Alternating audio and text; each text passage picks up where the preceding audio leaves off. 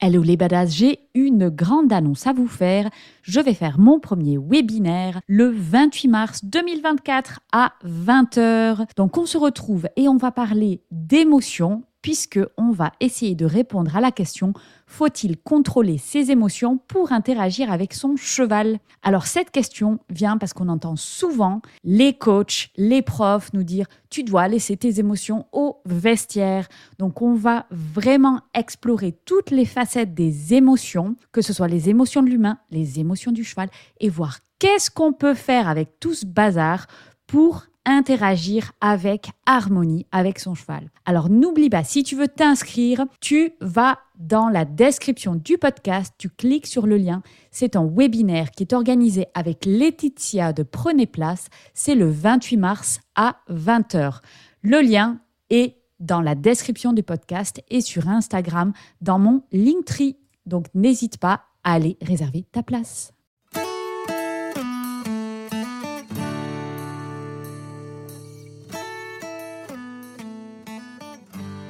Hello, moi c'est Fanny de Vie ta meilleure vie. J'aime les le running et la liberté financière. Je vis des expériences extraordinaires à travers le monde avec ma famille.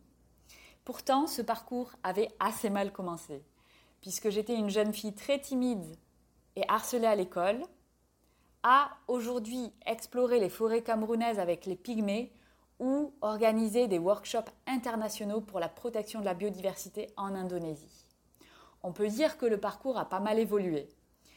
Mais ça a demandé beaucoup de passage à l'action et de travail. Je vous le partage aujourd'hui dans ce podcast, ainsi que le parcours d'autres personnes inspirantes qui ont des vies extraordinaires. J'espère que vous y trouverez des idées, de l'inspiration et vous pousser à passer à l'action pour vivre votre meilleure vie. Bonne écoute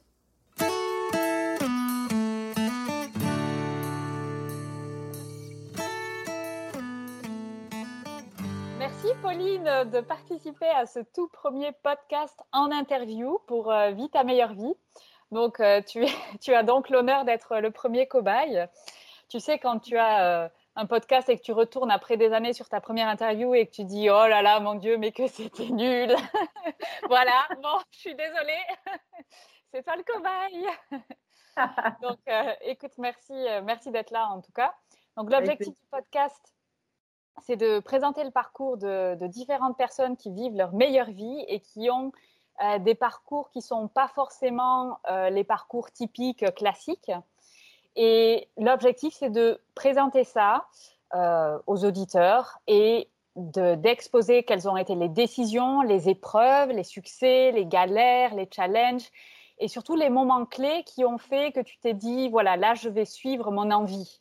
Euh, plutôt que d'aller dans peut-être euh, une voie beaucoup plus classique. Et euh, donc l'objectif, c'est de partager sans filtre, en toute honnêteté et authenticité. voilà. Donc je vais peut-être commencer directement en faisant une rapide présentation et puis tu pourras rajouter des informations sur ce que tu fais et ce que tu proposes. Donc Pauline, tu es cavalière professionnelle et PDG et fondatrice de Blooming Rider donc autrement connu sous euh, le nom de The Tack Room, euh, qui est une plateforme de cours vidéo sur l'éducation, la gestion et l'entraînement de votre cheval. Donc, est-ce que tu veux déjà présenter rapidement euh, ta plateforme en plus de détails pour que les gens sachent un petit peu de quoi on parle? Bah, Écoute, avec plaisir. en fait, c'est assez simple. On a, on a fait un truc qui, qui est vraiment très simple. L'objectif, c'était de, fournir à un maximum de cavaliers et de propriétaires de chevaux euh, le savoir, les connaissances et les compétences euh, nécessaires en fait à, ce que tout se déroule bien avec leur cheval, quoi, quelle que soit leur discipline, quels que soient leurs objectifs, leurs rêves dans leur vie équestre. moi, quand j'ai eu cette idée-là, c'est mon, ma priorité, c'était ça, c'était de me dire, bah, moi, j'ai été une cavalière en galère pendant de nombreuses années. j'ai eu des chevaux qui m'ont posé des énormes problèmes sur tous les aspects qu'on peut imaginer de gestion, d'éducation, d'entraînement du cheval. Et j'aimerais rendre euh, les choses plus faciles aux, prochaines personnes qui seront dans cette situation-là et en, faisant en sorte de diffuser euh, aussi de façon aussi accessible que possible euh, bah, des connaissances modernes sur tout ce qui est entraînement physique, gymnastique, éducation du cheval, comportement, et aussi toute la partie bah, gestion, nutrition, hébergement, etc. Et, et du coup, en fait, c'est comme le Netflix du cheval. Moi, j'aime bien le décrire comme ça. Sauf que nous, c'est pas du divertissement. On va pas faire. Enfin, ça peut être divertissant quand on est passionné, ça va nous divertir quand même, mais on va pas faire des séries et de la télé-réalité. On est plus sur vraiment des programmes d'éducation. En fait, c'est plein de formations en ligne. Euh, au même titre qu'un Skillshare ou, euh, ou Demi. Euh, bah, nous, on est un peu ça, mais pour le, pour le cheval. Donc, c'est du e-learning équestre, pur et dur. Quoi. Voilà. Ok. Et est-ce qu'il y a une spécificité ou enfin une discipline où vraiment vous passez toutes les disciplines Est-ce que c'est tu vois, est-ce que ça vient en complément ou est-ce que finalement on peut se former 100% là-dessus sans avoir besoin d'un prof extérieur ou comment tu vois les choses? Alors déjà, euh, pour la, dernière question que tu posais sur est-ce qu'on euh, peut faire ça tout seul, euh, moi, je, pense que pour certaines choses, on peut déjà avancer beaucoup tout seul. Mais je, ne crois pas, c'est peut-être que je me tire une balle dans le pied toute seule en faisant ça, mais je ne crois pas qu'on puisse évoluer avec les chevaux strictement tout seul sans avoir un œil extérieur en direct à un moment dans notre vie de cavalier aussi bien pour la partie de l'éducation et du travail vraiment à pied, au sol ou même montée d'éducation que sur la partie technique pour moi, il y a forcément un moment où on doit avoir un œil en direct avec un coach euh, extérieur. Euh, donc non, je ne crois pas que les gens qui vont venir sur Blooming Riders, ils vont être strictement autonomes. Par contre, je pense que ça peut leur donner énormément d'armes euh, pour déjà avancer tout seul, sans, sans, être dépendant 100% du temps d'un coach. sur la partie, par exemple, éducative, on a pas mal de gens qui suivent le programme Jeune Cheval, qui, qui est un programme où il y a quasiment 100 vidéos. Enfin, c'est un gros, gros truc. Hein, c'est une grosse formation en ligne. Et en fait, la plupart de nos membres, ils peuvent déjà faire énormément de choses tout seuls. Et puis, mhm. Pendant quelques mois, travailler. Et puis, de temps en temps, faire venir un prof euh, qui vient bah, valider ou invalider et euh, ajuster, en tout cas, ce qu'il faut ajuster euh, pour bah, rebondir et être sûr qu'on évolue sur des bases solides pour voilà, se faire checker régulièrement. Et sur la partie technique, donc nous, on a, on a, à ce jour, on a surtout du dressage. mais je reviendrai là-dessus juste après, parce que tu parlais de est-ce qu'on a une spécificité ou pas je reviendrai là-dessus après. Mais sur la partie technique, c'est encore pire. Je trouve que c'est encore plus difficile euh, d'être tout seul parce que la partie technique, ça va vite, c'est difficile, c'est vraiment difficile. Euh, surtout sur le dressage, il n'y a pas une seconde qui ne compte pas et mhm. on a moins droit à l'erreur. Euh, ou alors, en fait, on va vite se rendre compte qu'on fait des erreurs et on ne se rend pas compte de quelles erreurs. Alors que sur la partie éducation, surtout au sol, bah, on voit le cheval, on a plus le temps de réagir, il n'y a pas l'équilibre du cheval et du cavalier à gérer en plus. C'est plus simple d'être autonome, je trouve. Donc euh, voilà, ça c'était pour la deuxième partie de ta question. Et pour la première partie, donc sur euh, est-ce qu'on a une, spécificité?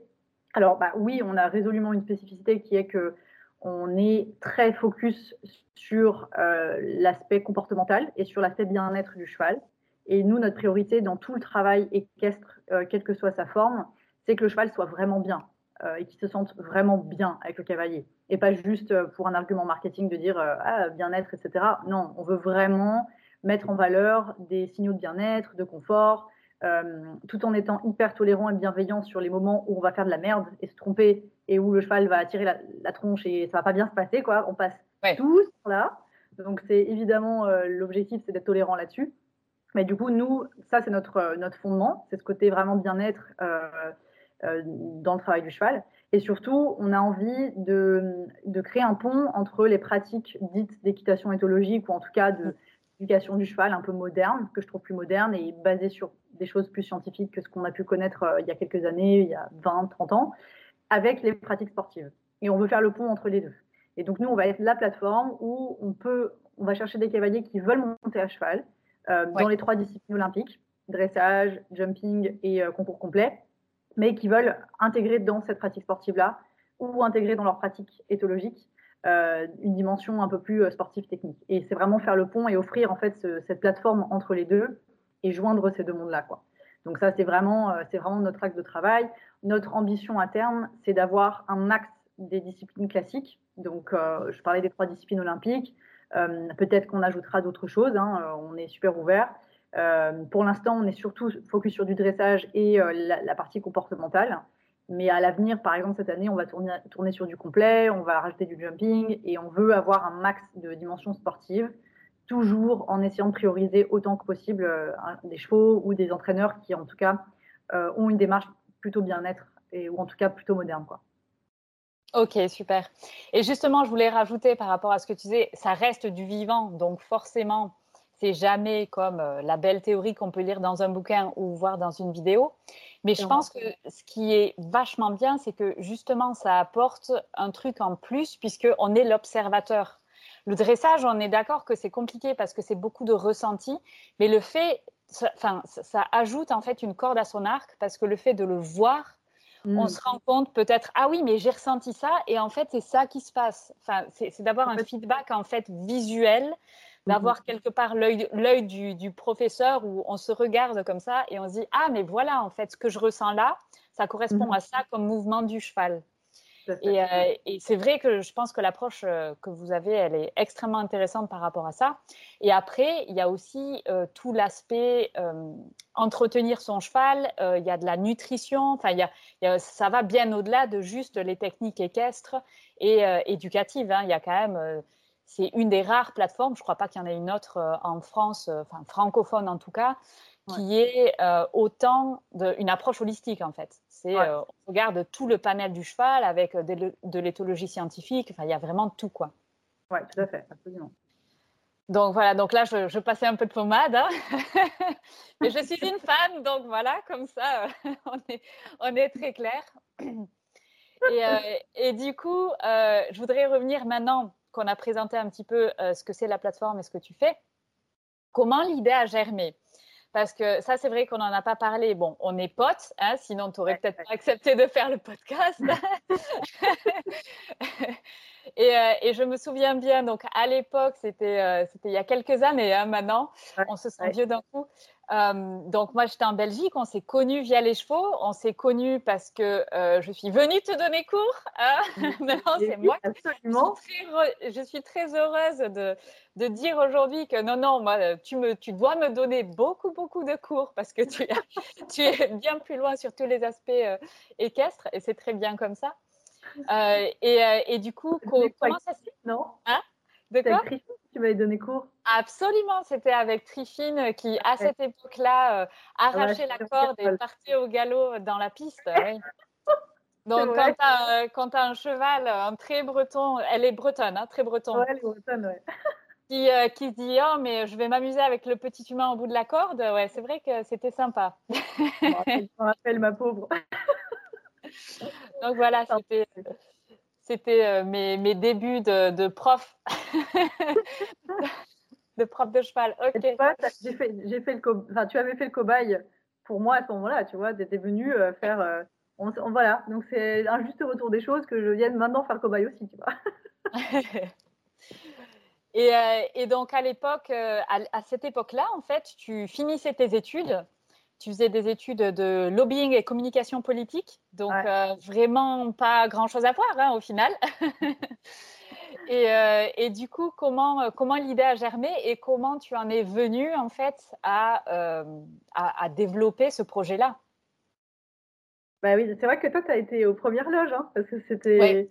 Ouais. on se voyait beaucoup à ce moment-là. Bah, en fait, bon, du coup, je vais quand même réexpliquer. Euh, en fait, ouais, moi, j'ai je, toujours voulu euh, être pro dans le cheval. Enfin, ça a toujours été un truc au fond de moi, mais que j'assumais pas vraiment, quoi. C'est mmh un peu ce, ce rêve qui. Oula, je suis en train de faire des conneries avec mon micro. C'est bon, je recommence. Euh, c'est un peu ce rêve où tu te dis, oh, ça serait. Enfin, tu as, ce rêve au fond de toi, puis tu l'étouffes parce que tu dis, non, mais c'est impossible, ça n'arrivera jamais. Enfin, c'est voilà. Et, et, je pense que je l'ai étouffé pendant très longtemps. Mais en même temps, tu vois, quand j'ai passé mon bac, euh, premier truc que j'ai dit à ma mère, c'est je vivais à Paris à ce moment-là. Et, euh, et, moi, Paris, ça, a toujours été une frustration parce que j'étais loin de mes chevaux. Mes chevaux étaient à deux heures de Paris, je les voyais pas beaucoup au final. Et moi, je, voilà, je, n'avais qu'une obsession en tête. Hein. Je, suis le cliché des petites gamines obsédées par le cheval. Voilà, j'étais comme ça, quoi. Et mes parents comprenaient pas trop, mais ils étaient gentils et, j'avais déjà des chevaux, c'était déjà très bien. Et en fait, euh, et en plus, euh, tu étais toute seule dans ta famille. Hein. Il, y avait, il y avait personne euh, ah qui, Qui, aimait les chevaux. Donc, c'est venu vraiment comme ça. On ne sait pas trop d'où. Euh, ben, en fait, il y a dans le village où, du coup, mes chevaux ont été pendant des années et où, j'avais ma famille. Il y a un jour, le hasard fait qu'on va voir des amis de la famille qui ont des chevaux, des pur réformés, qui gardaient comme ça en prairie. Et en fait, c'était le premier cheval. Il s'appelait Chiquito. Je m'en rappelle très, très bien. C'est pour te dire, je, vais avoir 3-4 ans. Hein. Et euh, chez Quito, c'est le premier cheval que j'ai rencontré. je l'ai vu une fois. Et après ça, j'ai cassé les pieds de mes parents. Mais les pauvres, quoi. Enfin, c'était euh, obsessionnel, quoi. Ils m'ont inscrit au poney club après ça. Enfin, voilà. Et c'était, c'était, c'est vraiment ce truc du virus du cheval, quoi. Je ne sais pas pourquoi. C'est arrivé, Le coup de foudre. Coup de foudre avec Chiquito. Le coup de foudre avec Chiquito. Et puis, en fait, après ça, tu vois, euh, voilà, ils ont, quand ils ont acheté Jason, euh, euh, mes, grands-parents disaient oh là là, c'est vraiment une mauvaise idée, elle est trop jeune. Et puis ils ont racheté Triffine, oh là là, c'est vraiment une mauvaise idée, ça va lui passer. Et puis ça, ça ne m'a jamais quitté, quoi. C'est vrai que ça aurait pu, hein, mais ça ne m'a jamais quitté. Ça a été de pire en pire, en fait. Hein. donc, voilà, ah, les, les, pauvres parents. Et en fait, ce qui s'est passé au bac, c'est que moi j'ai dit bon bah voilà, l'année prochaine c'est mes études et j'avais envie de rien sauf de monter à cheval. Et ma mère m'a dit, OK, bah on va. En fait, ils ont été cool, hein, parce qu'on a regardé ensemble des formations, notamment à Saumur. Et il y avait cette formation, je ne sais pas elle existe encore, euh, cavalier pro de dressage, en fait, c'était de formation de cavalier pro de dressage, je ne sais même plus comment ça s'appelle. Et il fallait un cheval qui fasse un certain euh, niveau de, reprise. Et euh, moi, je, n'avais pas ça, j'avais un poney, un cheval de trait, tu vois, donc ce n'était pas voilà, adapté. Et donc ma mère m'a dit, OK, c'est quoi En fait, on est parti assez loin, hein. c'est quoi le budget pour acheter un cheval comme ça? C'était genre 20-30 000 euros. Et ma mère a dit 20-30 000 euros, bah non, on va pas t'acheter un cheval à ce prix-là, quoi, c'est pas possible. Et donc ça arrive au problème. C'est ça qui a fait, bon bah non, on fera pas ça en fait. Donc ok, on fera pas ça. Donc du coup, ma mère m'a dit, écoute, ils ont eu ce discours que beaucoup de parents ont et qui moi ne, ne m'a posé, enfin moi je regrette pas du tout mon chemin, euh, qui a été de dire, bah fais des études normales euh, et diplôme, et puis tu verras après. Et tu auras la liberté après de faire euh, autre chose. Et du coup, en fait, je suis partie à Angers faire mes études parce que j'étais là je veux être près de mes chevaux, hein, clairement, c'était l'argument. Hein. C'était, je m'en fous, vrai des études, mais je veux être près des chevaux, quoi. Et, sans regret non plus, parce que ce que j'ai fait là-bas, c'était la communication. Voilà, c'était pas des grandes études. Euh, j'étais, euh, j'ai toujours été un peu mal à l'aise par rapport à ça, parce que j'avais un double truc. Je suis hyper bonne élève, donc il faut que je fasse des grandes études, mais en même temps, je veux être avec mes chevaux et c'est ma passion. Et j'ai toujours été tiraillée entre, il y a un truc de ce que la société attend de toi, c'est de faire des grandes études un peu prestigieuses. Et moi, j'étais toujours un peu comme ça, hein, l'étudiante modèle, enfin voilà. Et en même temps, j'avais ma passion qui ne demandait pas du tout ça. Et donc, j'ai fait un truc un peu compromis, des études pas euh, très prestigieuses, mais disons que ça m'a permis de me rapprocher de ma passion.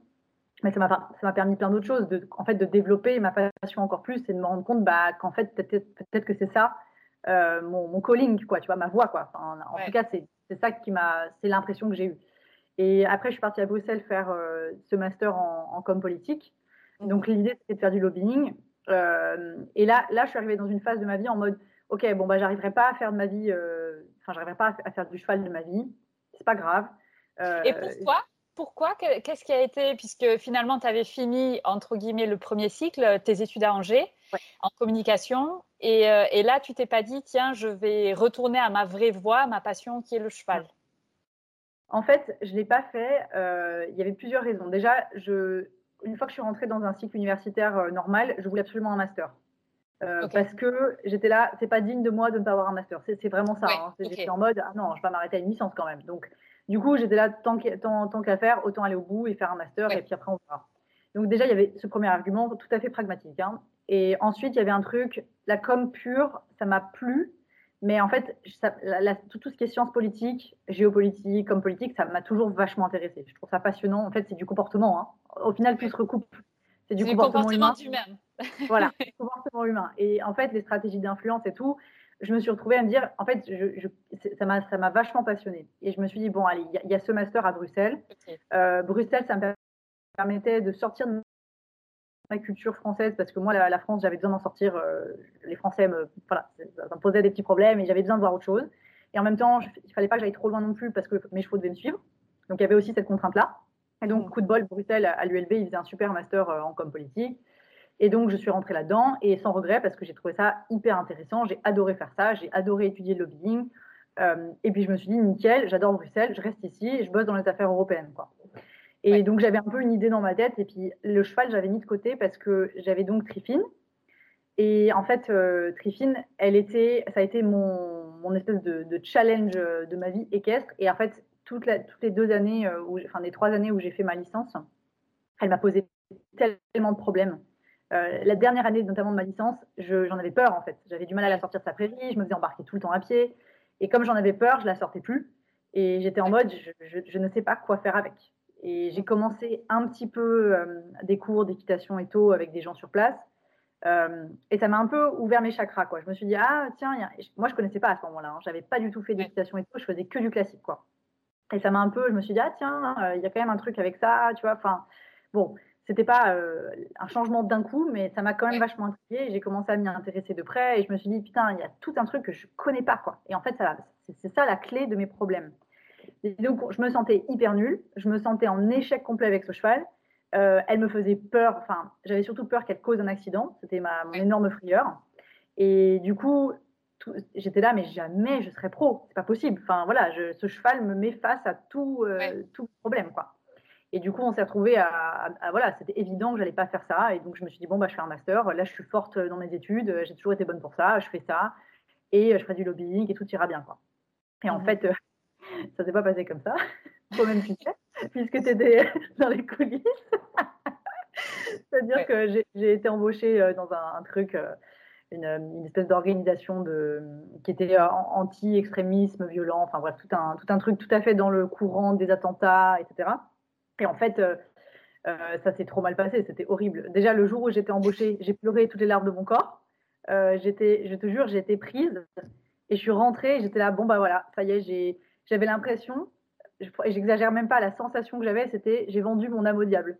ça y est, j'aurais plus de liberté. Ah ouais, mais c'était clair dans ma tête, tu vois.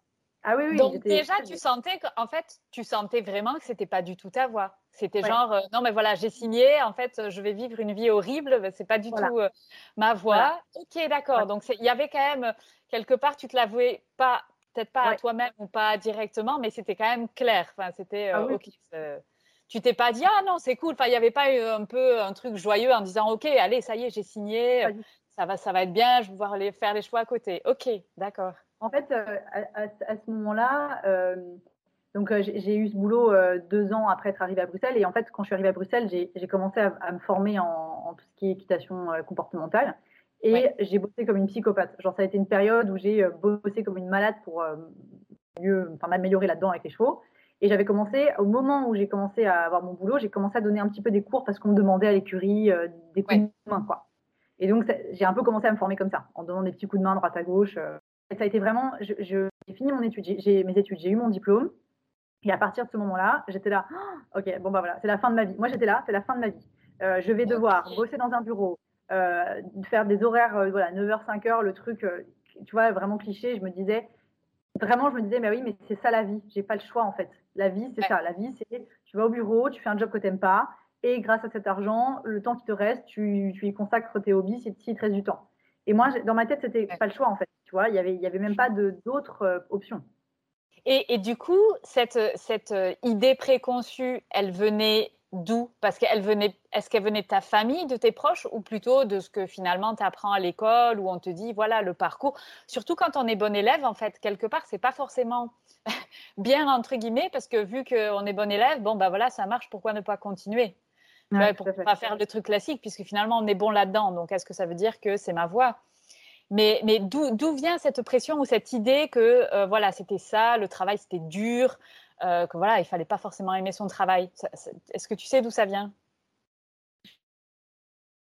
Je pense que c'est un, peu la, culture dans laquelle j'ai grandi, tu vois. Mais en fait, je, j'ai toujours perçu ça. Mes parents, si tu veux, ils, sont entrepreneurs, ils ont, ils ont leur boîte depuis, euh, depuis toujours. Et je pense, je pense que ma mère, autant, je pense qu'elle, c'est sa passion. Et, euh, et, voilà, je pense qu'elle a toujours aimé son boulot. Mon père, je pense que c'est un peu moins ça. Et que lui, il a été un peu plus en mode on prend sur soi et on, voilà, on fait avec. quoi. Euh, j'avance ça, euh, ça se peut, c'est pas le cas, mais moi, c'est ce que je perçois d'eux. maintenant, ce que j'ai toujours perçu d'eux aussi, c'est une culture qui est, je pense, propre aussi à cette génération, très. Bah, dans la vie, la vie, c'est dur et on prend sur soi et on ferme sa gueule et on, et on se bagarre. Quoi. Enfin, voilà, moi j'ai un peu grandi dans un truc de il faut être dur, il faut être fort et, il faut se faire mal et aller au-delà de ça. Quoi. Enfin, j'ai un peu perçu ça de d'eux, alors qu'eux-mêmes, ils ont grandi dans des familles pas comme ça. Hein. D'un côté, ils étaient profs, de l'autre, il y avait un dans l'armée la, et la, la, maman qui était au foyer. Enfin, c'était pas du tout des cultures comme ça.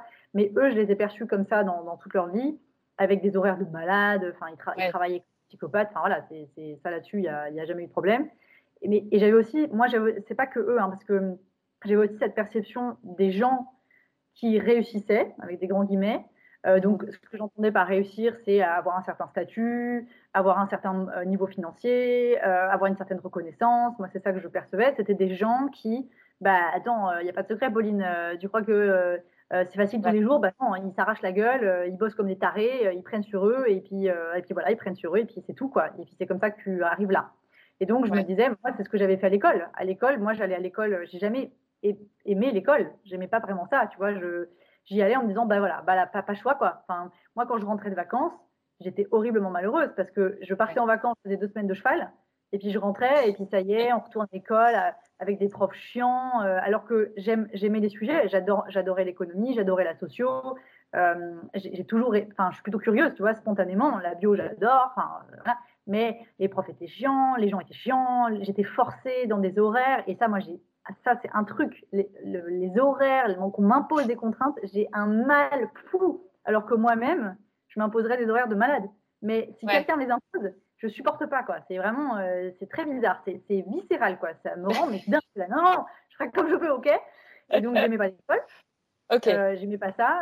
C'était pas cool. Et euh, du coup, bah, en fait, toute ma vie a été construite dans ce sens-là. Oui, t'aimes pas, bah, c'est la vie, en fait. Voilà, tais-toi et, et prends toi, et c'est comme ça. Et donc, c'est comme ça que je suis arrivée à cette idée de ben voilà, ça sera pas marrant tous les jours, mais euh, c'est comme ça qu'on arrive euh, quelque part.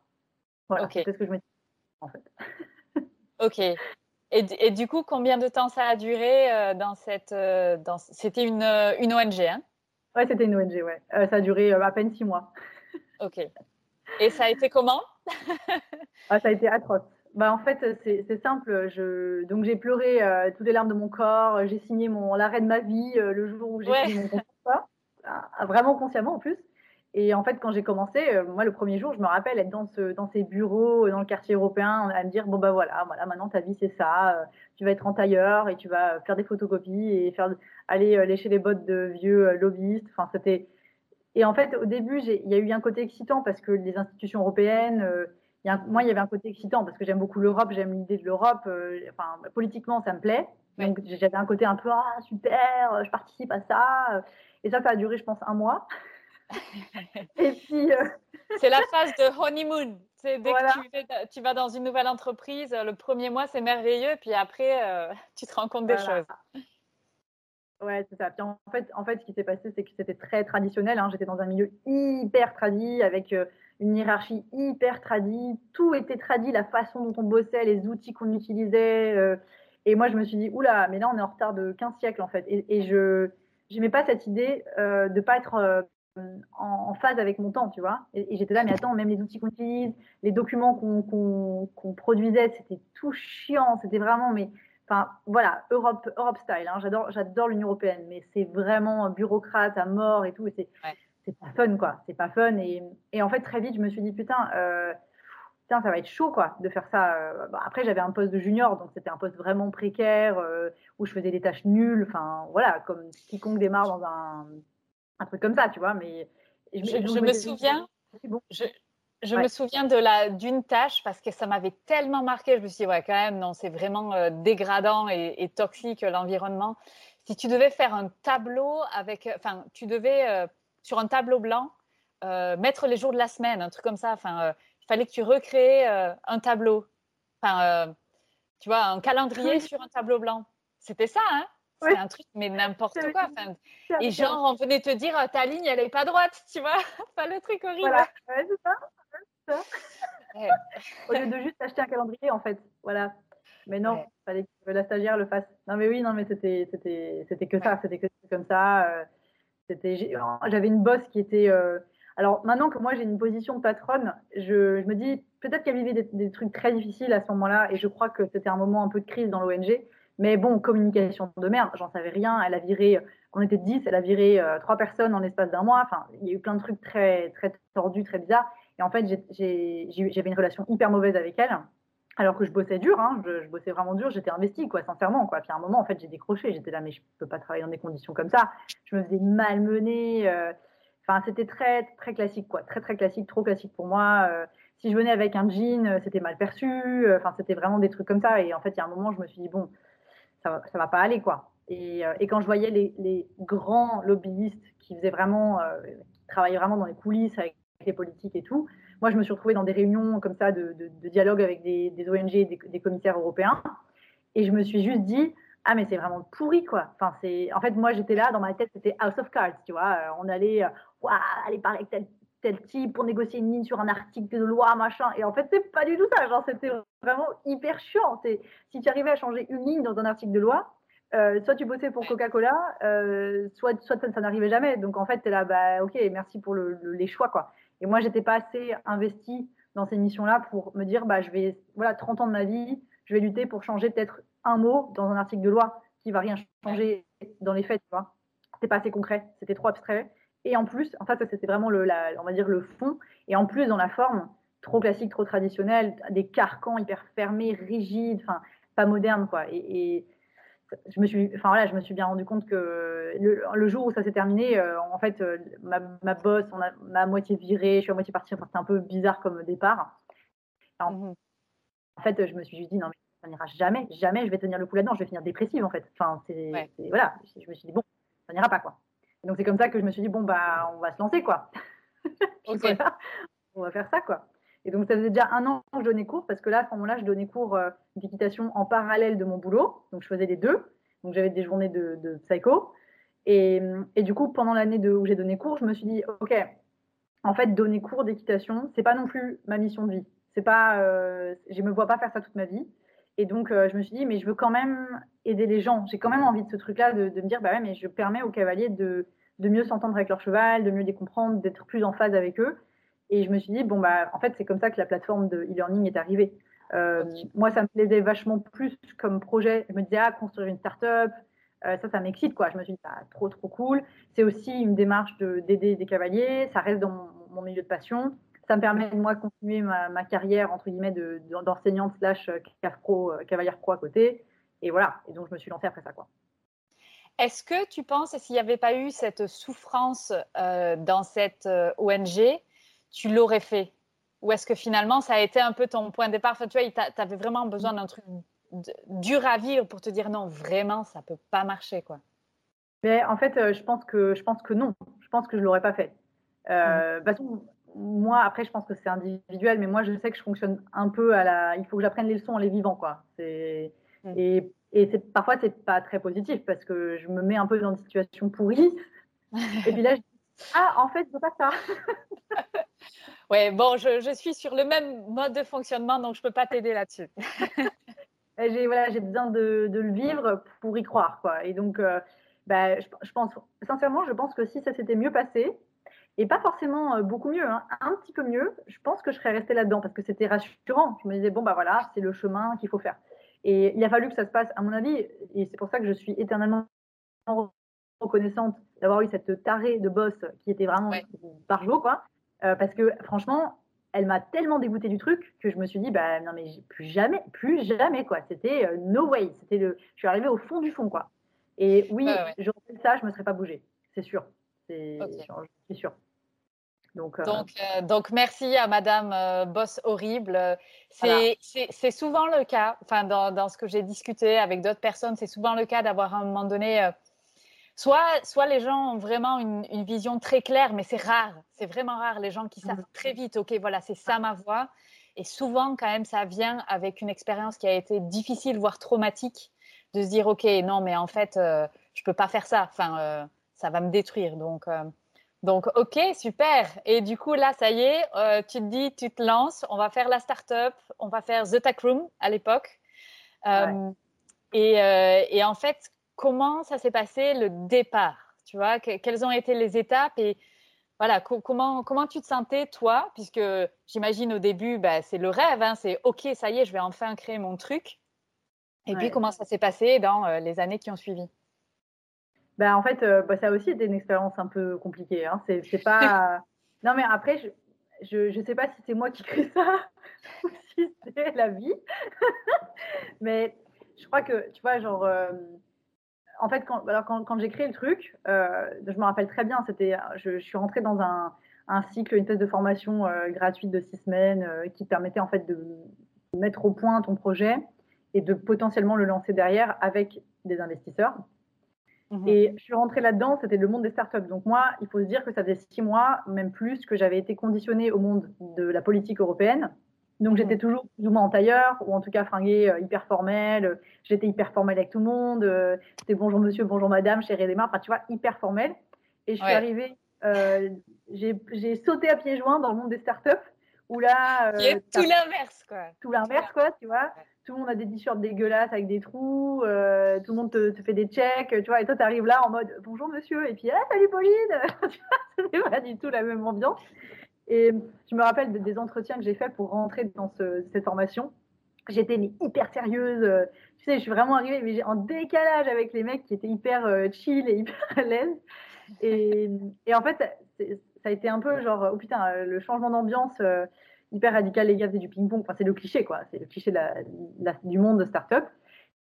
Euh, tout le monde utilisait des, mots, du vocabulaire et des outils. Je ne savais même pas que ça existait. Je n'y connaissais rien. Moi, j'ai débarqué dans le monde des startups sans connaître les startups. Je ne savais pas ce qu'on utilisait. Je connaissais rien, rien, rien. Enfin, vraiment, je suis arrivée. Euh, moi, j'étais là avec mes position papers, euh, du lobbying. Voilà, c'était. Il a fallu que je, repasse dans un autre mode en l'espace de quelques semaines. Donc ça a été, bah, c'est de l'inconfort à mort, quoi, parce que tu sors totalement de ta zone de confort. Euh, encore une fois, en l'espace d'un an, j'ai fait beaucoup de zones d'inconfort. Et, en fait, ça a été euh, aussi très inconfortable parce que c'était euh, énormément de travail, beaucoup de pression. Mais c'était bien, ça m'a, poussé. Hein. Enfin, j'ai eu besoin d'avoir ces mecs derrière moi en train de me dire non, c'est pas bien, non, tu recommences pour demain, oui, c'est pour demain, ça va te prendre 5 heures, tant pis, tu dors pas. quoi. J'exagère à peine. Hein. J'avais mmh. des, soirées, je bossais tout le temps. J'avais pas une minute de calme. Ça, pendant, pendant, six semaines, ça a été vraiment euh, très, très violent.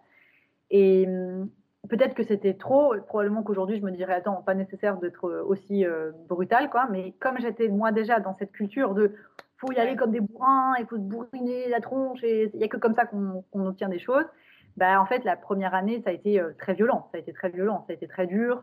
je faisais ça en parallèle. J'étais dans une écurie, euh, je, faisais euh, six mois de, stage dans une écurie euh, parce que j'avais besoin de faire ça pour six mois vérifier où j'en étais et tout ça. Et donc j'avais ça, j'avais mes chevaux, j'avais les cours, j'avais la boîte qui était en train d'être montée. à l'issue des six semaines, on m'a fait une proposition de levée de fonds à condition d'atteindre un certain objectif. Donc ensuite, j'étais non-stop en mode putain, le 1er avril, je dois avoir 100 abonnés, sinon j'aurai jamais mes fonds et donc je pourrais jamais lancer ma boîte. Et donc là, j'ai commencé à être en mode ben, euh, je respirais plus quoi. C'était, enfin ça a été difficile. Hein. Je respirais plus, je dormais plus. J'ai commencé à faire des insomnies. J'avais jamais de ma vie fait une insomnie. Je ne savais même pas que c'était possible pour moi quoi. Je dormais comme un bébé. Moi, j'ai jamais été stressée là-dessus. Et là, je me suis mise à pas dormir, euh, avoir euh, un rythme de vie dégueulasse, tu vois, parce que du coup, je bossais tellement. parfois, je mangeais pas le midi, parfois, je mangeais pas. Enfin, en fait, je, je m'oubliais. Et c'était le taf, le taf, le taf, le taf. S'il fallait que je fasse du montage jusqu'à 2 heures du mat, je faisais ça, quoi. Et en fait, euh, je ne le regrette pas non plus, parce qu'encore une fois, il a fallu que je le vive pour voir où était la limite et de me dire, OK, là, j'ai explosé la limite du raisonnable, euh, parce que bah, ça a commencé à toucher ma santé mentale, hein, clairement, les insomnies. Euh, tu vois, le, soir, en tachycardie dans mon lit, en train de, de, de, me mettre des trucs dans la tête et tout, ça, ça a été vraiment très violent. Mais en fait, bah, j'ai été, je pense, vraiment tout près du burn-out, à mon avis. Et ça, j'ai mis des années plus tard à me dire euh, Ah, mais en fait, là, j'étais vraiment pas bien dans ma vie. Hein, ça n'allait vraiment pas. Et, et puis, bah, bah, voilà, moi, je, fonctionne comme ça. J'ai trouvé mon équilibre en me disant J'ai été en plein à mort dans la limite. Et du coup, je suis là Ah ouais, maintenant, je sais reconnaître les signaux quand je m'en approche, tu vois. Et je vois tout de suite, parce que moi, j'ai une tendance, euh, voilà, je, maintenant que j'ai ma boîte, j'ai cette tendance-là à euh, me plonger corps et âme dans un truc et j'ai beaucoup de mal à m'arrêter. Et, c'est un problème en fait. Avant, je trouvais que c'était une qualité. Maintenant, je me dis non, non, c'est pas. En fait, c'est un problème parce que la prise de recul quant à ta boîte, c'est essentiel. Euh, et, donc maintenant, je reconnais les signes. Quand je vois que j'arrive plus à, que je respire plus et que je suis là frénétiquement sur mon ordi, je suis là, oh, on va faire une petite pause. Mais donc, la première année, ça a été difficile, mais en même temps tellement, tellement constructif. Quoi. Ça m'a, ça m'a, tellement appris. J'ai, appris des milliers de trucs. Ça m'a permis de, et aussi de me rendre compte que c'était très dur, mais c'était très dur autrement de ce que j'avais connu avant euh, dans la boîte. Et, que cette façon, enfin cette version difficile des choses, elle me, elle me collait complètement avec ma personnalité et c'était beaucoup plus en phase avec qui j'étais. Donc voilà, ça a été un peu, euh, un peu aussi une révélation là-dessus de me dire, ok, je dors plus la nuit et je suis hyper stressée tout le temps. Mais je préfère ça avec ce que je suis en train de faire au quotidien, de construire un projet long terme pour moi, qui me plaît, que j'aime et tout, plutôt que d'être à moitié dépressive dans un truc de lobbying beaucoup plus confortable, mais, mais qui finalement me, me, rendait complètement vide, quoi.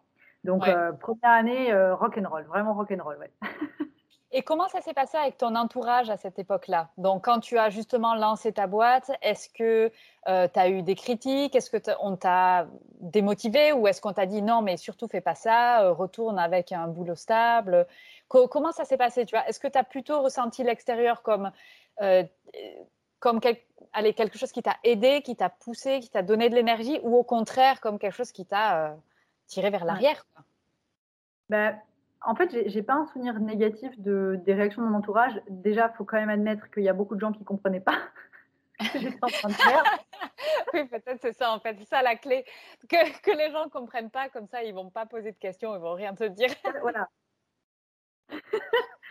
bah, honnêtement, il y avait pas mal de ça. Hein. C'est quoi déjà ton truc? Quoi, les cours en ligne de cheval? Alors, Du coup, moi, j'étais là, oui, oui, bref, euh, voilà, on va pas parler de ça.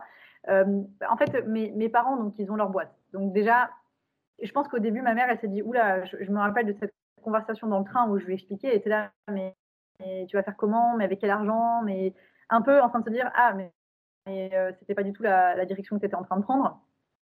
Et en fait, franchement, il y a eu un peu de scepticisme, je pense, un peu de doute, puis c'est très vite parti. Et puis ils ont été là, bon, bah écoute, euh, bah, si tu le fais, fais-le à fond, quoi. Fais-le pour de vrai.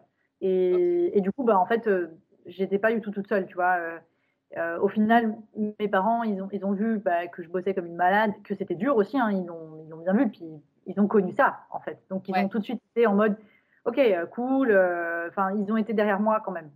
J'ai pas, j'ai pas trop été toute seule.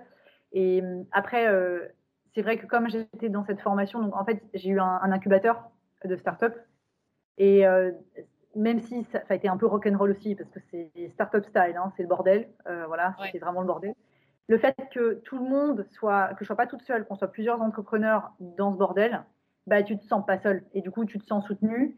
Et moi, mon entourage proche, au final, euh, ils ont, enfin, déjà ils me connaissent un peu, ils connaissent mon caractère, ils savent que de toute façon, euh, voilà, euh, je voulais des chevaux. Tout le monde a dit ah les chevaux c'est une mauvaise idée, bah j'ai eu des chevaux et enfin, ils savent que je, je suis, j'ai un, une personnalité assez forte et du coup, il n'y a pas trop de discussion en fait, parce que ils sont là, ah oui, je sais pas trop, et moi je suis là, oui, oui, mais en fait, je m'en fiche de votre avis et je fais ma vie, ouais. quoi. Donc, euh, donc au final, il n'y a, y a, pas eu de problème. On va dire que ceux qui avaient des doutes, ils ne les ont pas exprimés, parce que de toute façon, on n'allait pas les écouter.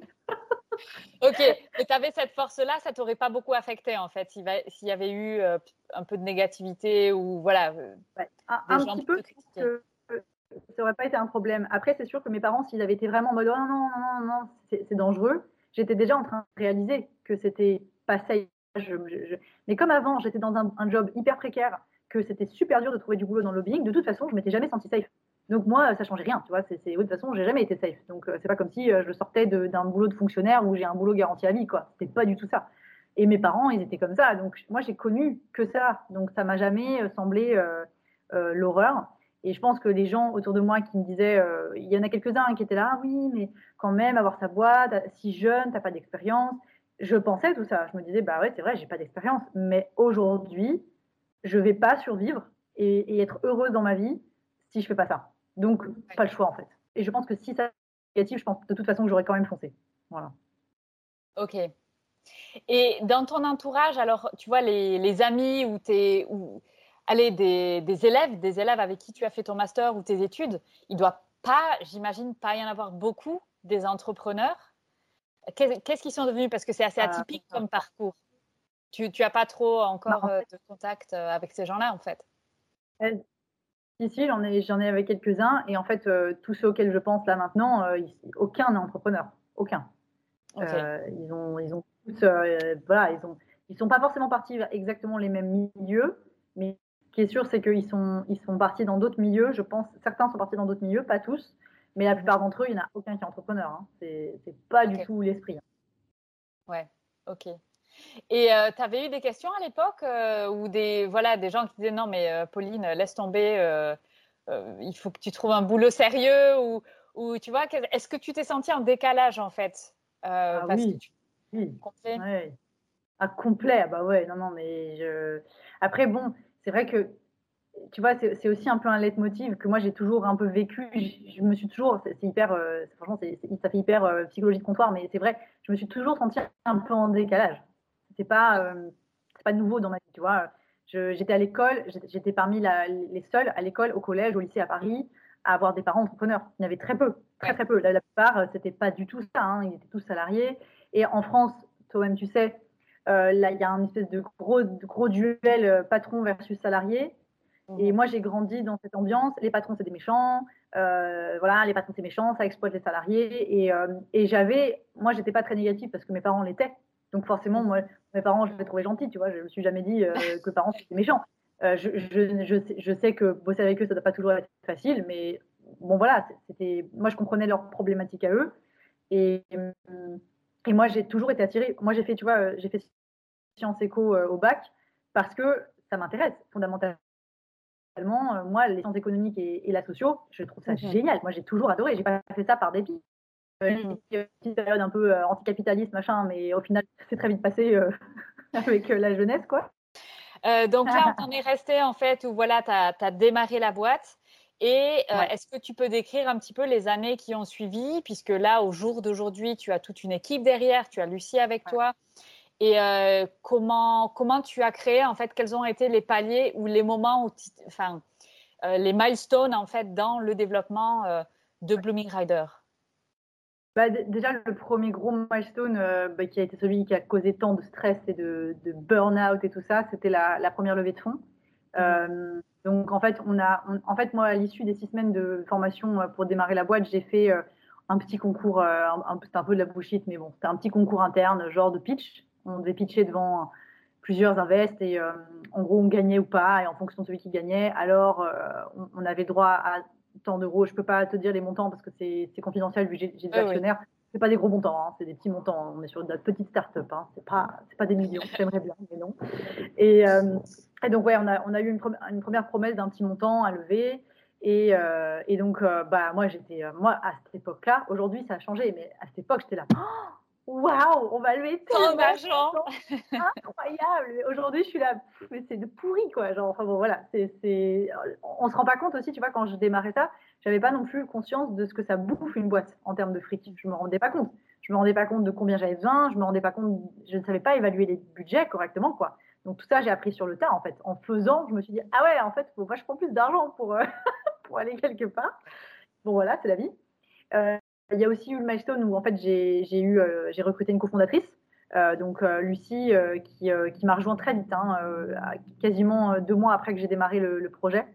J'avais besoin d'avoir une cofondatrice et j'ai pas du tout fait les choses dans les règles de l'art. Normalement, tu choisis les gens parce que tu sais que c'est les bons pour le poste, parce qu'ils ont les compétences et tout. Là, j'ai clairement choisi Lucie parce qu'on s'entendait bien. Hein.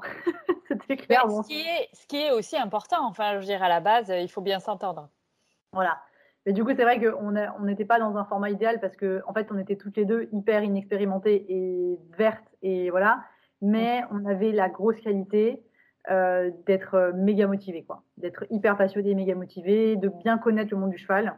Et euh, je crois que c'est ça qui nous a vraiment permis de passer les caps qu'on a passés après parce que franchement, vu l'absence de compétences qu'on avait, c'était quand même un peu chaud. Mais voilà, on a appris sur le tas, toutes les deux. Et donc ça, ça a aussi été un autre, un autre certains caps, hein, passer la barre des 500 euh, euh, membres payants, puis des 1000 membres payants. Euh, ça a été vraiment tous ces, caps-là, les caps de, chiffre d'affaires, aussi les caps de bah, la première embauche, qui arrivait, ça, en 2019, même un peu avant. On a déjà, on a déjà eu quelqu'un en 2018. Enfin bon, bref, on a, on a, voilà, on fait un peu au fur et à mesure, puis une première plateforme, puis une deuxième plateforme. Tout ça, ça a été, des étapes un peu comme ça qui, qui, ont été assez symbolique pour nous. Euh, maintenant, moi, ce que je retiens, c'est quand même les deux levées de fonds. Donc, on a fait une deuxième levée de fonds cette année qui a été euh, très, très, très pénible et compliquée. Euh, mais pour moi, c'est des milestones non seulement parce que voilà, ça marque un peu là où on est la boîte et ça montre qu'on a passé des étapes, des caps de, dans notre croissance, mais c'est aussi des milestones en termes d'apprentissage. La, la, première levée de fonds, bah, elle s'est passée comme elle s'est passée. La deuxième, ça a été bah, un autre niveau pour nous. Mais clairement, aujourd'hui, ça fait, euh, ça fait maintenant euh, euh, cinq mois qu'on a levé des fonds. Je, si, si, ça doit réarriver dans un an, je ne referai plus du tout pareil. Quoi. Enfin, c'est des apprentissages, en fait. C'est des trucs. Tout ce que je disais, tu sais, tout à l'heure, on disait bah, les, les, les, trucs inconfortables qu'on va vivre. euh, mm. c'est même plus inconfortable, c'était carrément douloureux par moment. Bah, en fait, je les regrette pas parce que c'est peut-être un peu euh, violent comme façon d'apprendre. Et euh, je pense que c'est très intense, plus que violent, c'est l'intensité, je pense surtout. Mais moi, derrière ça, je suis une personne nouvelle, quoi. Enfin, j'ai appris de ouf, quoi. Puis en termes de gestion émotionnelle, gestion humaine, tu, c'est très dur, mais après ça, on se dit, ah ouais, en fait, ok, je vais carrément faire les choses autrement, et ça m'a fait grandir un truc de fou, quoi. Donc, donc c'est vrai que voilà, c'est difficile, mais euh, je voilà, je referai pas autre chose. Enfin, je, je pense que j'ai besoin d'avoir ces moments difficiles pour devenir plus forte aussi, tu vois, plus plus solide, euh, avoir moins peur parce que tu vis des moments. La deuxième levée de fonds, c'était le cas où on s'était dit putain, euh, si on ne lève pas ces fonds-là, ça va être un peu chaud de continuer et tout. Et donc tu, tu vois toutes les conséquences dramatiques. Tu te dis, oh, mais si ça arrive plus, comment je vais faire dans ma vie? En plus, c'est plus que financier, c'est vraiment aussi ce truc de, bah, c'est ce que je veux faire en fait, c'est ce que j'aime faire, donc il faut que ça continue. Et du coup, ça, ça met en, enfin voilà, c'est un bordel euh, émotionnel de fou. Et bah, la prochaine fois, je sais que je serai mieux armée. Je serai là, non, attends, tu as vécu ça, ça s'est bien terminé. Euh, ça te force aussi dans l'urgence à mettre en place des, des, vraiment des stratégies, tu vois, euh, c'est un step à la fois, quoi nous, on est déjà en train de voir 10 steps en avance, donc ça sert à rien. C'est le step qui est juste devant toi, et puis celui qui est juste après, et puis euh, tu, cours, tu cours des marathons, donc tu sais très bien euh, de quoi je parle. Mais voilà, c'est vraiment cette idée-là. Et, euh, tous ces milestones-là, bah, ça fait donc 4 ans que la boîte, elle existe. Enfin, quasiment 4 ans. Et, et, en fait, ça a été surtout ces moments de financement et recrutement. Quoi. Et après, il y a eu aussi tout le côté chiffre d'affaires. ça, c'est évidemment des milestones parce que, bah, au fond du fond, euh, la preuve de santé d'une boîte, c'est le cash flow. Et plus que euh, le nombre de followers sur Instagram ou autre, c'est vraiment ton cash flow. Et est-ce qu'il est, est, est, constant Est-ce qu'il augmente de façon constante euh, C'est ça qui te garantit que ta boîte, elle est sur la bonne voie. Et donc, pour moi, c'est surtout ça les milestones que j'observe. Ok. Et est-ce que aujourd'hui, est-ce que tu peux dire oui, tu vis ta meilleure vie? Et si oui, pourquoi? Je pense que je m'en approche très fortement. Et surtout, je pense que, euh, tu vois, euh, je, je, me suis dit ça il n'y a pas très longtemps, je me disais, tu vois, aujourd'hui, je pense que j'ai jamais été aussi en équilibre depuis que, depuis que j'existe sur cette planète. Euh, donc c'est déjà vachement bien en fait, parce que c'est clairement la meilleure vie que j'ai connue depuis que je vis. Donc c'est déjà pas mal. c'est pas celle que, disons que je, je veux encore autre chose. je veux aller plus loin là-dedans, chercher encore un autre équilibre. J'ai pas envie de faire ça toute ma vie. Mais par contre, euh, c'est clairement un équilibre que j'aime beaucoup. Je me, je me, plais dans cette vie-là. Et, euh, et bah, je pense que j'ai jamais pu dire ça avant. Euh, de me dire que je, vraiment, c'est ce que j'aime. Je me lève le matin, je suis contente. J'aime ce que je fais. C'est pas, c'est pas, c'est pas compliqué pour moi de le faire. quoi. C'est un plaisir. Donc, donc oui, je m'en rapproche. je vis de ma passion. C'est une chance inouïe. Je, il y a quelques années, je pensais que c'était un rêve de, de, de naïf. Donc, ouais. c'est déjà pas mal. c'est déjà pas mal. Et maintenant, oui, c'est clair que j'aimerais bien aller euh, encore vers autre chose. quoi. C'est pas encore tout à fait euh, mon rêve. Et quels sont justement ces éléments qui, qui font que euh, ta vie, elle est, elle, est, elle est géniale, tu aimes ta vie aujourd'hui? Et quels sont les éléments que tu aimerais développer? Tu vois, si on peut, tu vois, est-ce que c'est mm. en termes de flexibilité de temps, en termes, tu vois, c'est quoi en fait, en gros, les, les, les ingrédients de la recette La meilleure vie de Pauline bah, Alors aujourd'hui, ce qui fait que j'aime euh, ma vie actuelle, c'est que euh, tu vois, j'avais moi ce qui me faisait très peur quand euh, je, me suis dit ok, je, pars dans un, peu une carrière entre guillemets professionnelle équestre. J'avais pas envie de me couper de, de, tous les autres milieux en fait, parce que j'ai bon, c'est peut-être pas sympa ce que je veux dire, mais le milieu équestre, je le trouve un peu rétrograde. Je le trouve pas très moderne ça change beaucoup. Hein. En ce moment, c'est en train de beaucoup changer. Mais disons qu'il y a 4 ans, quand je me suis lancée euh, là-dedans, même il y a 5 ans, euh, tu vois, j'étais là, ouais, il y a quand même. Euh, je trouve que d'être que dans le milieu équestre, je pense pas que ça, soit, ça va me tirer vraiment vers le haut. En termes de professionnalisme, en termes de performance, en termes d'outils, en termes de productivité, en termes de, business même en fait, hein, tu vois, de gestion d'un business et tout. Et c'est pour ça que moi je lis énormément sur les startups, même des, énormes startups. J'aime bien savoir, tu vois, comment les choses se font, ce, ce qui, voilà, quels sont les process, c'est quand même hyper intéressant. Et donc, j'avais très peur de ne faire que, d'être que dans ce milieu du cheval que je trouve pas toujours très pro, même si encore une fois, je trouve que ça change aujourd'hui. Et, et donc, j'ai cette chance de ne pas être que dans ce milieu et de garder un pied dans des milieux qui n'ont rien à voir avec le cheval. Le milieu des investisseurs, des levées de fonds, des startups. C'est une autre ambiance, une autre culture, un autre langage dans lequel je me sens très bien, dans lequel je me sens vraiment très bien. Euh, c'est hyper intéressant. Mais tu vois, faire que ça, ça m'aurait énormément frustrée parce que bah, ma passion, c'est les chevaux. Je veux être avec des chevaux. Euh, je veux apprendre avec des chevaux. Voilà, c'est ça que j'aime, c'est ça qui me fait vibrer dans ma vie profondément. Tu vois, c'est ça qui déclenche euh, des émotions hyper positives. Et donc, d'avoir un peu des deux, c'est l'équilibre dont j'aurais toujours rêvé en fait. C'est d'avoir un peu de bureau, un peu, tu vois, travailler sur Slack, bosser avec des outils pure startup, comprendre des, toutes les stratégies marketing propres à la startup, ça me passionne. Je trouve ça méga intéressant. Mhm. Et en même temps, avoir à côté, euh, bah, voilà, mon après-midi, euh, tout mon après-midi, je suis 6 euh, heures à l'écurie. je me pèle les miches, je suis sous la flotte, voilà, je prends des coups de soleil, mais, mais je vis, tu vois. Je, je, je suis vraiment confrontée.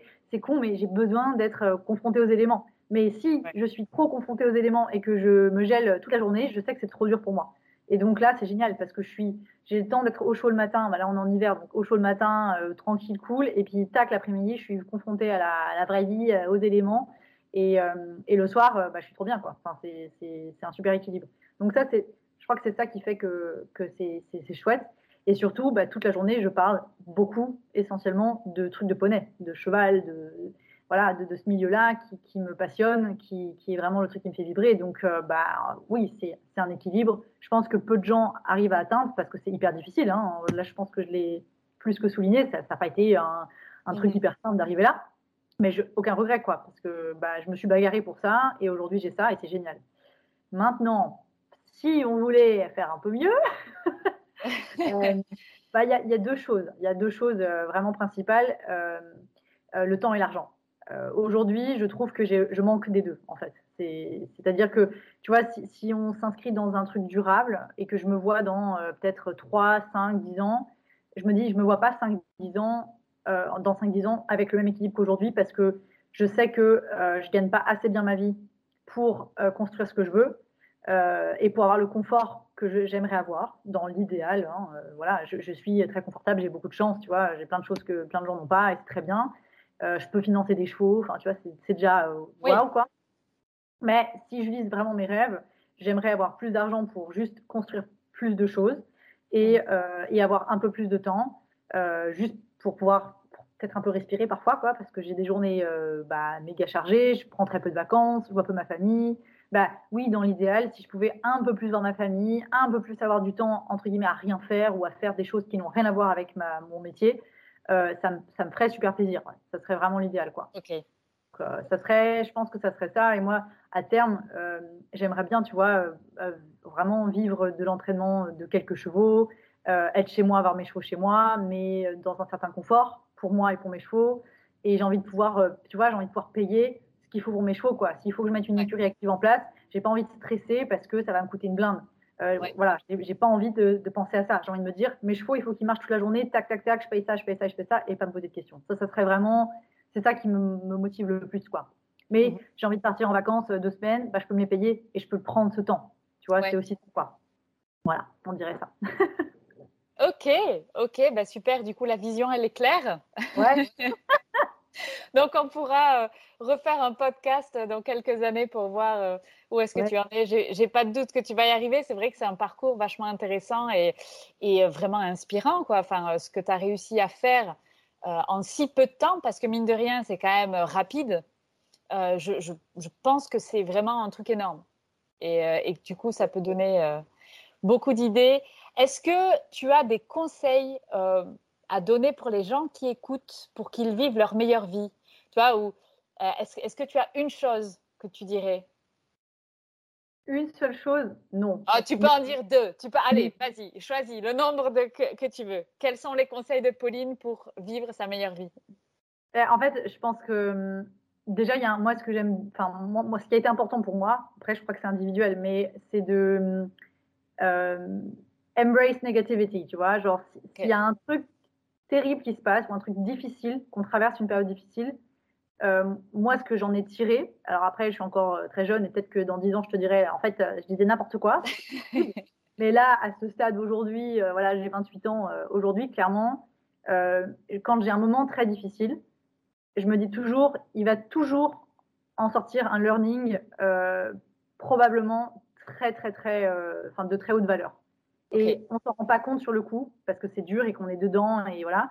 Mais je pense que c'est la première chose, c'est de quand il se passe quelque chose de pas agréable ou de très désagréable, euh, surtout pas se dire voilà, je, veux peut-être qu'on se dit je veux plus jamais vivre ça. C'est normal, hein, j'ai envie de dire personne n'a envie de vivre des trucs désagréables, mais se dire que des choses désagréables, il y a plein de choses positives qui vont sortir, quasiment, quasiment à chaque fois. Et parfois, c'est pas forcément ce qu'on pense qui va en sortir. Et, euh, et qu'il faut pas se dire j'évite absolument les obstacles parfois il y a un obstacle qui arrive et bah, il, voilà, il va falloir le sauter avec un petit peu de douleur, mais il va falloir le sauter. Et une fois qu'on sera passé de l'autre côté, on se dira Ok, en fait, euh, je l'ai sauté comme ça, de cette manière, et en fait, j'aurais peut-être pu refaire ça comme ça la prochaine fois. Et en fait, à chaque fois qu'on va rencontrer un, il faut pas voir ça comme Oh mon Dieu, il y a un problème, c'est la fin du monde. Il faut se dire bah, En fait, il y a un problème. Euh, ce qui va faire que je vais réussir à atteindre mes objectifs, c'est comment est-ce que je gère ce problème et pas comment je l'évite. Moi, c'est un peu un truc que moi j'ai retenu en tout cas, et que j'ai mis du temps avant de me dire faut pas éviter les obstacles, faut les vivre et il faut se dire que ça va être un peu difficile, mais après ça, on va apprendre des trucs qui vont nous tirer vers le haut et nous faire grandir en compétences, en fitness émotionnelle et tout. Et hum, après, la deuxième chose, moi, que je retiens aussi, c'est euh, euh, parce que moi, quand je me suis lancée dans la boîte, j'étais à fond dans des trucs de développement personnel et j'ai mis du temps avant de comprendre que euh, je suis pas entièrement responsable de ce qui m'arrive. Et du coup, mm. de ne pas culpabiliser. Moi, je suis la spécialiste de la culpabilité. Je culpabilise pour euh, rien. C'est, c'est, ça va pas, c'est pas bien, mais voilà, c'est comme ça. Et bah, dès qu'il m'arrivait, dès qu'il y avait quelque chose de mal qui m'arrivait, je, je me disais c'est de ma faute. Et en fait, je faut apprendre à différencier euh, et à, bien bien différencier ce qui, ce, qui, ce, qu'on, ce qui est sous notre contrôle et ce mm-hmm. qui ne l'est pas. Et il y a plein de paramètres qui sont jamais sous notre contrôle. Mm-hmm. Et hum, du coup, quand on arrive bien à se dire, ok, il m'arrive tel truc, euh, j'ai ça, ça c'est sous mon contrôle et je peux avoir un impact dessus, ça non. Et ben alors, il faut mettre un max sur ce sur quoi on a, on a du contrôle en fait, et de mettre à mort notre énergie sur ce qu'on peut contrôler, sur ce qu'on peut gérer ou ce qu'on peut influencer, et mettre tout là-dessus et pas euh, désespérer et s'agacer et se frustrer et s'énerver sur ce qu'on peut pas du tout contrôler. Euh, facile à dire, bien sûr, euh, dans une situation là comme ça. bien sûr, ça, ça, on le dit quand il n'y a plus de soucis. Mais voilà sur le coup, on a le droit d'être hyper vénère parce qu'il nous arrive un truc pourri et de, pester contre le monde entier. Et voilà, chacun sort son problème, enfin, ses émotions comme il le, veut. Mais au fond, c'est bien de se dire, OK, bon, bah, il m'arrive tel truc pourri, euh, sur quoi j'ai du contrôle là tout de suite. Et mettre toute l'énergie là-dessus parce que du coup, on n'aura jamais de regrets en fait. On arrivera en arrière, on se dira, bah, j'ai fait tout ce que j'ai pu, j'ai fait le maximum. Et la vie, c'est pas toujours juste. Et la vie, c'est même rarement juste en fait. Et l'accepter, se dire, ce qui compte, c'est que moi, j'ai mis toute l'énergie et tout ce que j'avais envie de mettre sur ce que je contrôle. Et je crois que c'est ça qui, en tout cas, moi, m'a permis d'arriver vers un équilibre qui me plaît et qui me convient. Et, voilà, parfois, ça passe quand on est entrepreneur, c'est augmenter ses prix. Euh, là, j'ai augmenté mes prix il n'y a pas longtemps en tant que prof. Ça a été dur. J'étais là, euh, ah là là là là, enfin, je dis à mes clients que j'ai augmenté les prix, mais j'étais euh, j'étais en panique, quoi. Alors que je l'ai déjà fait, hein. c'est pas la première fois que j'augmente les tarifs. Mais tu vois, je me sentais plus en phase avec mon, prix. Je me rendais bien compte que j'étais là, bah ouais, mais non, euh, ça ne m'a plus de travailler, euh, de donner une leçon pour ce budget-là. Euh, et je m'écoute beaucoup là-dessus parce que ça m'a toujours réussi. Ça m'a toujours, au final, je me suis toujours dit, bah, en fait, là, je me sens en harmonie avec ce tarif-là et je me sens bien avec ça. Et voilà. Et du coup, j'ai augmenté mon prix. Et bah, les, les, clients, il y en a plein qui ont, voilà, qui ont, qui ont un peu essayé de négocier à la baisse, machin. Voilà, c'est normal. Hein, tout le monde essaie un peu. De... Oui, absolument. Fair game. Hein. voilà, ça fait logique. On préparait à leur place probablement, ou en tout cas, on n'est jamais content d'apprendre qu'un prestataire à qui on fait appel régulièrement augmente ses tarifs. On se dit pas ah super, trop bien. Non, on n'est pas content. Mais c'est pas grave. Et d'apprendre à faire ça et à se dire bah voilà, là je me sens plus en équilibre avec ce tarif. Sur quoi j'ai du contrôle Bah prendre sur moi, euh, être courageux et le faire et juste le faire et pas voilà. Et du coup bah pas de regret parce que ça a été un peu inconfortable et maintenant que c'est fait, bah, c'est fait et je me dis bah génial voilà, j'avais j'avais du contrôle là-dessus, j'ai pu le gérer, génial quoi. Donc euh, voilà, je pense que c'est un peu. Euh, voilà, ce seraient les deux trucs euh, que je, je, dirais. ok. Eh ben super, super, c'est très intéressant. merci beaucoup, Pauline. je vois que chez moi, tu vois, il commence à faire nuit. Donc là, on va plus arriver à me voir bientôt. Donc, mais ça fait, ça fait, je pense, plus d'une heure hein, qu'on discute. Donc, ben, c'est top, hein, comme d'habitude. Euh, je pense qu'il faut qu'on fasse ça régulièrement parce qu'il y a plein de sujets à creuser. Tu vois, par exemple, euh, voilà, ton dernier conseil, je pense, c'est hyper important, c'est de savoir, euh, c'est ce qu'on apprend aussi hein, dans les coachings quand on veut lancer son business, c'est vraiment être en accord avec le prix qu'on met, quoi. Ah ouais, je pense que c'est quelque chose qui est très, très difficile parce qu'on a tous des problèmes avec notre, notre relation à l'argent de manière générale. Hein. Il n'y a personne qui dit, ah non, moi, tout va bien. Non, non. Et, savoir combien. Toujours, je trouve. Comment?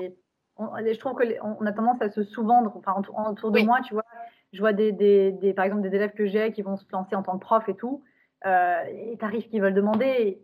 non, alors c'est tout de suite, oui, mais sur le marché, on demande combien, mais moi, c'est pas. Enfin, c'est pas, c'est pas ça qui est important. Ouais. Parce que le marché, ça se peut. Euh, tu vois, un, moniteur d'équitation aujourd'hui, je suis désolée, mais il est sous-payé, quoi. Moi, je, je, trouve ça. Euh, et quand on me dit, moi, ça m'arrive hein, qu'on me dise, euh, c'est rare, mais ça m'arrive qu'on me dise, ah, mais un moniteur d'équitation, ça coûte 20 euros de l'heure ou 25 euros de l'heure, et moi, je coûte 60.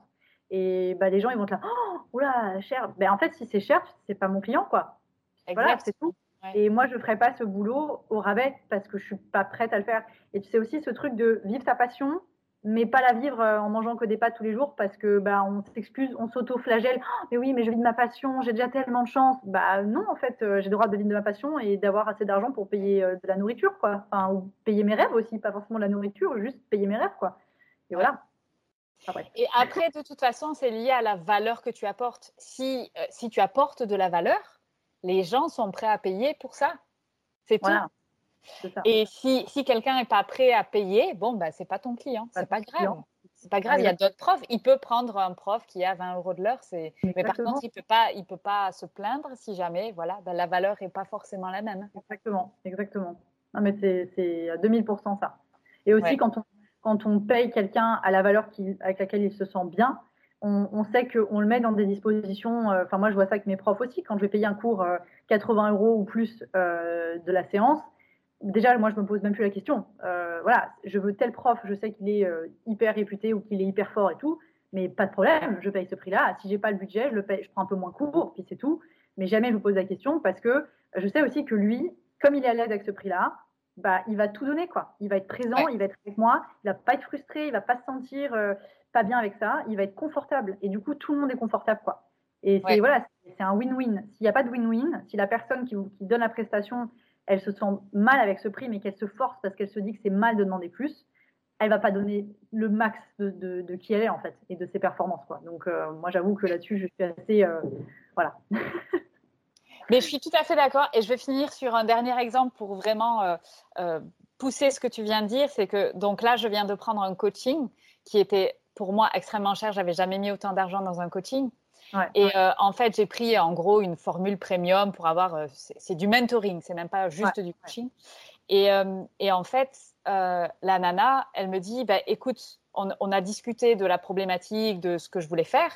Et en fait, elle m'a dit bah, écoute, je t'ai débloqué telle autre formation qui était aussi à un prix, enfin, c'était un prix inférieur de ce que moi j'ai payé, mais quand même, c'est comme si d'un coup j'ai deux formations d'un coup, alors que j'en ai payé qu'une. Enfin, tu vois, tu dis ah mais génial. Là, ça y est, comme moi, j'ai mis l'argent pour me dire, voilà, moi, je suis prête à payer ton mentoring parce que je, veux suivre ce que tu me dis, mais elle va jusqu'au bout. Enfin, je sais qu'elle ne va pas me laisser tomber. Euh, voilà, elle, est prête à m'offrir, entre guillemets, d'autres formations, d'autres programmes qu'elle a développés pour que je puisse avancer. Et je trouve ça magnifique, en fait. Mais c'est exactement ça. Et tu vois, je, vois, je vois ça aussi, moi, en tant que prof. Euh, c'est con, mais quand tu avec quelqu'un qui voilà, est toujours en train de, de négocier un peu moins, machin, et alors que j'ai, par exemple, j'ai une, cliente qui va être là, qui vient tous les mois, euh, qui se forme pour être pro euh, dans tout ce qui est comportement du cheval, bah, elle se pose même pas la question. Elle est là, elle s'investit à 2000%. Et, ça, son investissement financier, je le vois aussi sur son temps, son énergie. C'est tout sa ligne. Euh, elle, elle, veut mettre la thune, elle veut mettre le temps, elle veut mettre l'énergie. C'est une de mes élèves qui a progressé le plus rapidement. Et en fait, ça devient, ça devient aussi pour moi une énorme motivation parce que c'est pas que l'argent c'est surtout que je vois que la fille, elle est à fond. Et du coup, bah, qu'est-ce que, j'ai envie de faire? Bah, Tout lui donner, quoi. Je suis là, bah, c'est génial. Moi, j'ai envie que cette fille, c'est un projet pour moi, quoi. Et alors que quand on est avec un élève qui va, moi, je le vois, c'est assez constant, hein, des gens qui sont euh, euh, ah, ah, oui, qui, me font la remarque oralement que ah, c'est un peu cher.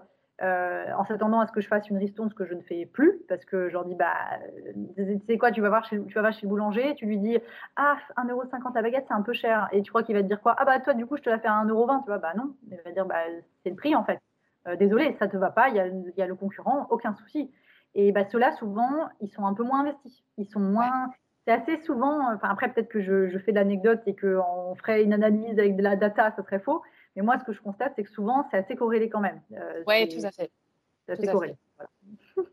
Non, mais c'est clair. De toute façon, ça se voit partout. Hein. Je veux dire, euh, ton abonnement à 20 euros euh, chez Basic Fit, euh, je veux dire, il y en a combien de gens qui prennent l'abonnement et qui ne vont pas? Si l'abonnement, il était 150 euros par mois, peut-être que tu poserais deux fois la question. en tout cas, si tu le prends, tu y vas. Ouais, c'est ça. Donc, voilà. OK. OK, merci beaucoup, Pauline. Ah, merci à toi. C'est avec plaisir. Euh, et, voilà, j'espère que ça donnera quelque chose d'à peu près correct avec tous les soucis techniques. Là, il fait noir. J'avais pas du tout pensé qu'on parlerait jusque autant longtemps et que voilà, il fait nuit maintenant. Donc, euh, ben, écoute, on va rester là-dessus sur ces bonnes paroles et un tout, tout grand merci. Bah, merci bah, à toi. C'est un grand plaisir.